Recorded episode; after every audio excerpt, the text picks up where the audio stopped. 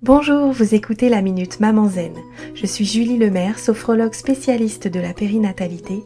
J'aide les mamans fatiguées et stressées à ralentir, à simplifier leur vie pour retrouver le plaisir et la légèreté au quotidien et mettre leur énergie sur ce qui compte vraiment. Chaque jeudi, je partage ici les découvertes et les outils qui ont changé ma vie de maman et qui, je l'espère, vous aideront à changer la vôtre aussi. Vous retrouverez les éléments et les ressources dont je parle sur le site mamanzen.com.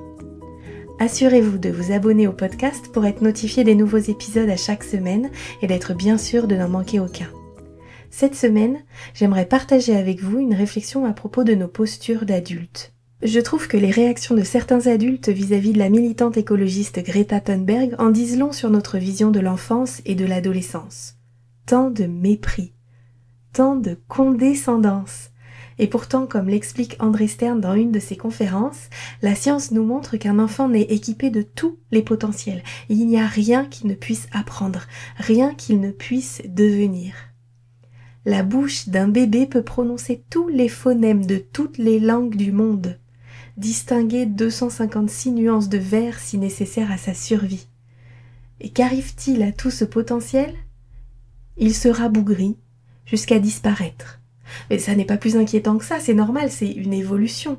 L'enfant met son attention sur les compétences utiles à sa survie dans son environnement. Et il s'avère qu'au quotidien, nous n'avons besoin que d'une infime partie de cet océan de potentiel natif.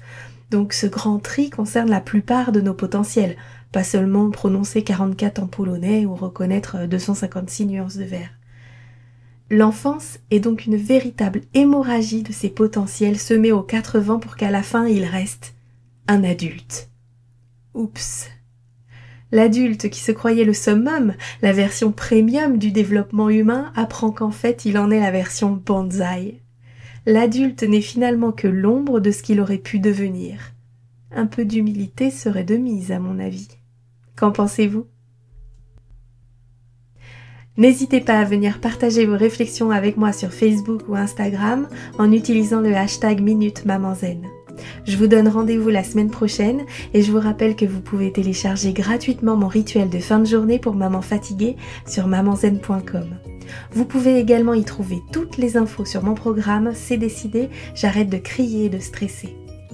Si ce podcast vous a plu, la meilleure façon de le soutenir, c'est de laisser un avis 5 étoiles ou de le partager sur les réseaux sociaux. Ça permettra à d'autres mamans de découvrir le podcast plus facilement.